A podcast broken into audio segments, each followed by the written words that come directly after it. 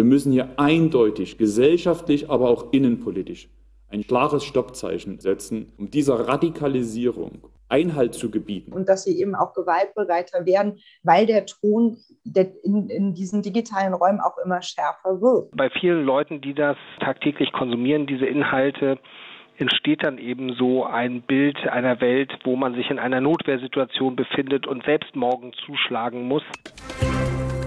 News Junkies. Was du heute wissen musst. Ein Info-Radio-Podcast. Mordpläne gegen Sachsens Ministerpräsident Kretschmer, ein Fackelmarsch vor dem Haus der sächsischen Gesundheitsministerin, der Mord an einem Tankstellenmitarbeiter in Ida Oberstein und auch noch der vierfache Mord in einer Familie in Brandenburg letzte Woche. Ja, bei all diesen Fällen soll es Verbindungen zur Querdenker-Szene geben. Ja, spätestens seit vergangenem März kennen wir diese Szene hm. seit dem Beginn der Pandemie. Ihre Radikalisierung, die fand und findet offenbar vor allem auf einer Messenger-Plattform statt statt auf Telegram. Eine Recherche von WDR, NDR und Süddeutscher Zeitung zeigt jetzt, gegen das Unternehmen sind deutsche Behörden nahezu machtlos. Wir schauen uns Telegram genauer an. Was macht die Plattform so gefährlich und warum scheitern Behörden an ihr? Die News Junkies heute mit Martin Spiller und Ann-Christine Schenten. Über 570 Millionen Mal wurde Telegram weltweit bisher runtergeladen. Martin, du hast die App nicht auf dem Handy, hast du erzählt? Warum nicht? Ja, stimmt. Naja, zum einen brauche ich nicht noch einen Messenger unbedingt so auf dem Smartphone, also neben Signal, Instagram, iMessage naja, und den anderen Grund, den erklären wir eigentlich heute. Drogen kaufen will ich auch nicht. Also ich benutze Telegram nicht, um Drogen zu kaufen, aber ich nutze das, um äh, da einfach mit meinen Freundinnen und Freunden zu chatten. Ich habe da zum Beispiel auch mit meiner WG eine Chatgruppe und ich weiß auch noch, wie das so vor fünf Jahren war. Da haben wir uns alle Telegram runtergeladen, weil es einfach hieß, ja, das ist viel sicherer als Facebook oder WhatsApp.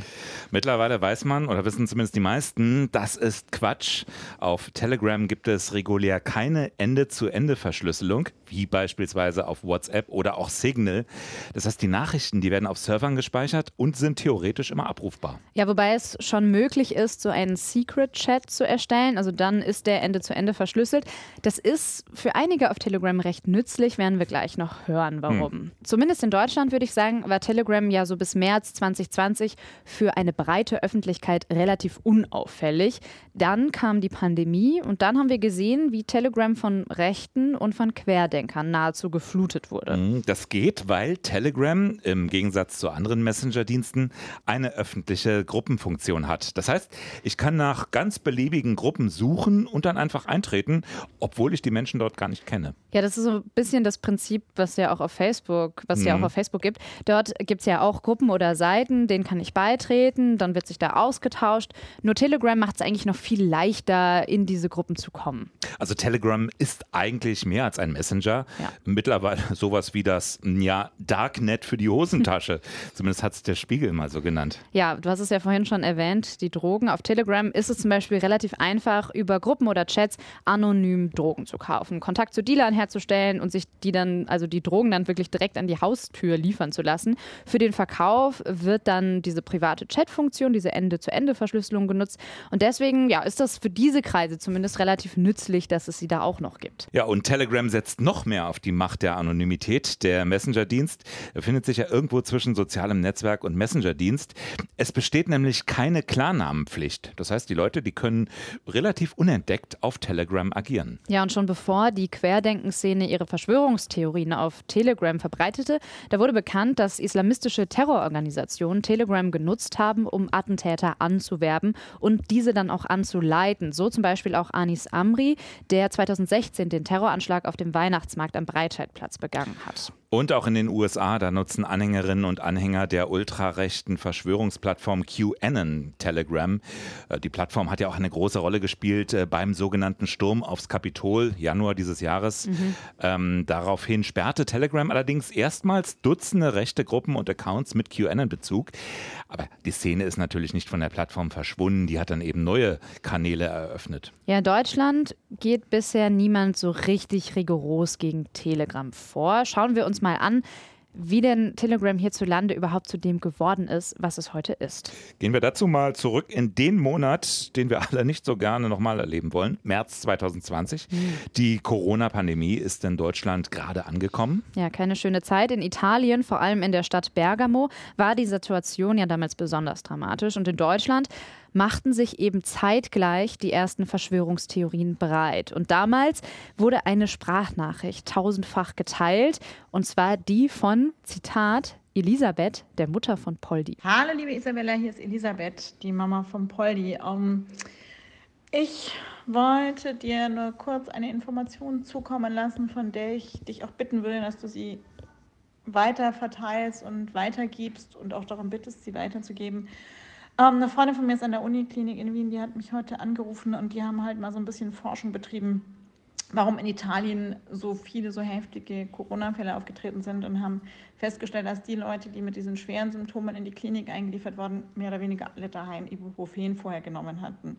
Hm, natürlich Unsinn, aber zunächst glaubten viele diese Nachricht, stellte sich dann als Desinformation raus und die erwähnte Klinik, die musste sogar eine Richtigstellung veröffentlichen. Und natürlich war Elisabeth nicht die Mutter von Poldi, also Lukas Podolski, dem Fußballspieler. Die Nachricht, die hat damals viele hauptsächlich auf WhatsApp erreicht. Das hilft uns aber dabei, Telegram mal zu verstehen, denn WhatsApp hat mittlerweile eine Funktion eingerichtet, die anzeigt, wenn eine Nachricht mehr als fünfmal geteilt wurde.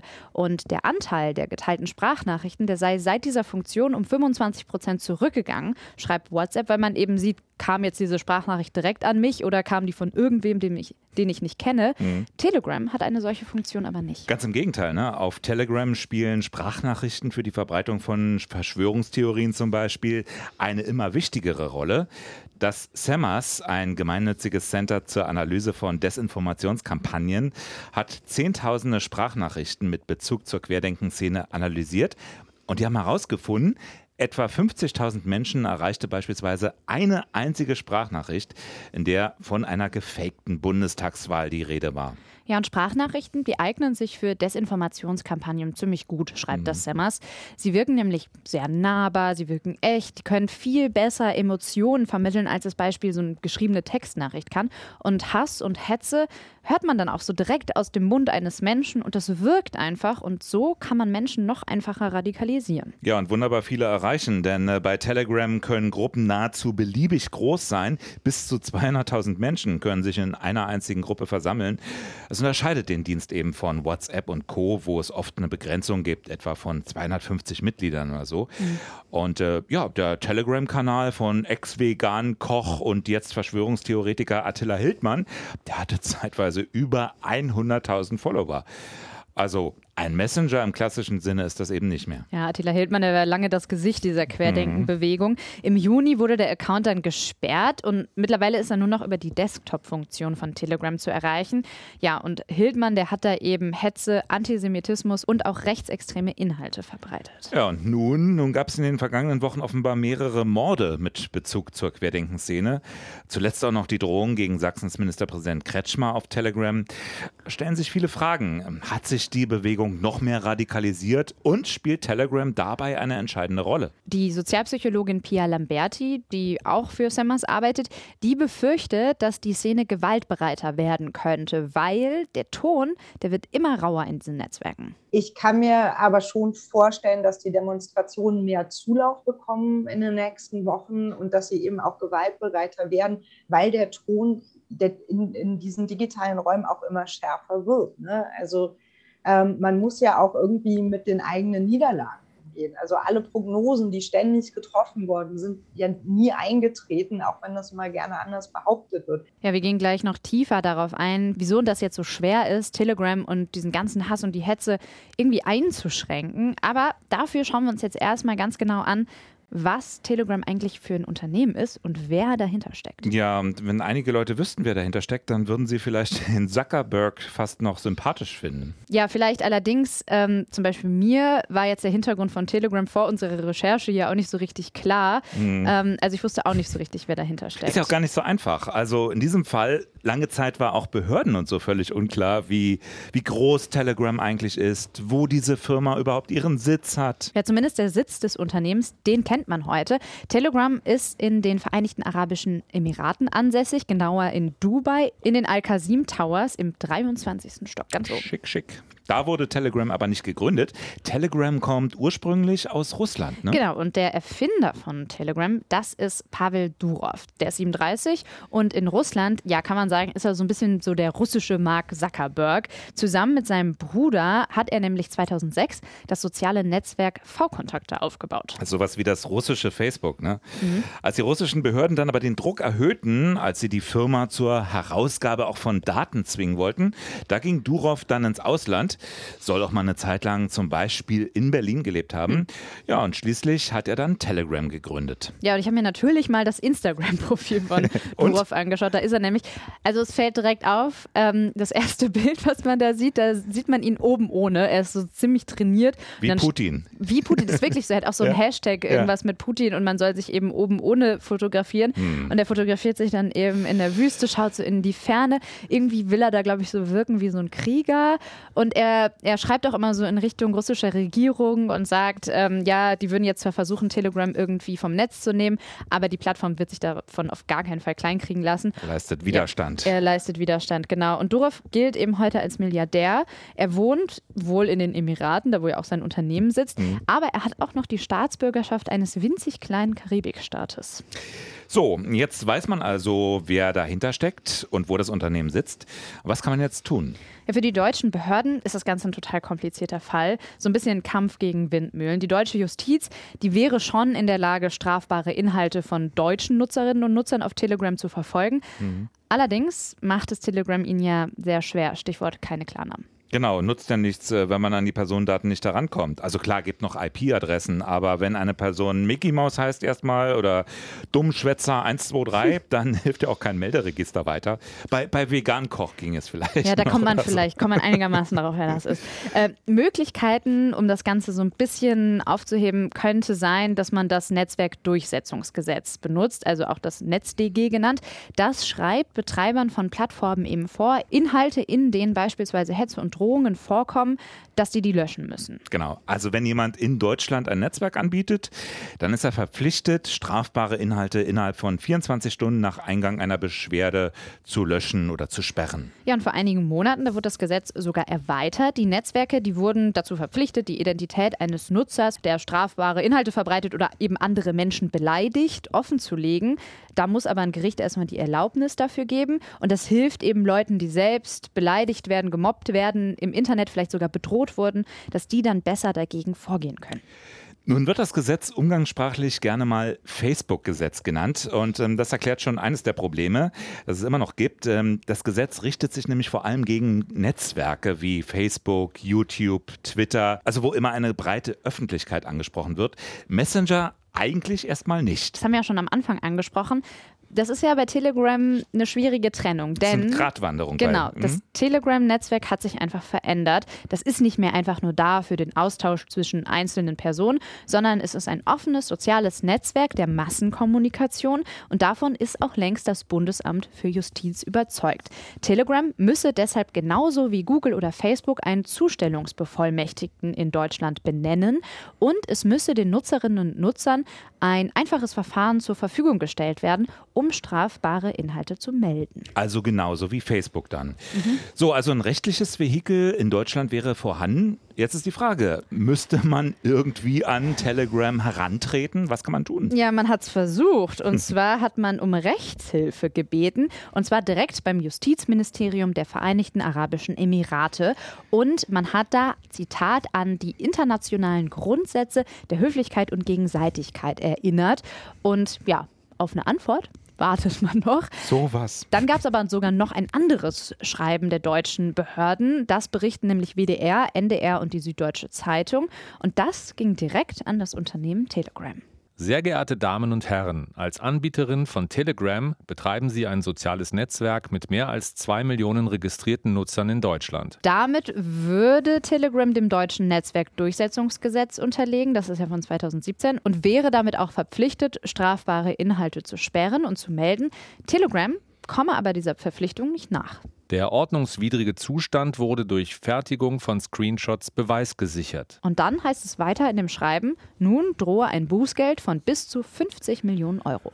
Ja, das war im April. Die Beamten, die hatten Telegram dabei eine Frist für eine Rückmeldung gesetzt von, Achtung, zwei Wochen. Anderenfalls müsse man eben ein Bußgeld verhängen. Rate mal, was passiert ist. Äh, Kannst du mir kaum vorstellen. Bis heute keine Antwort.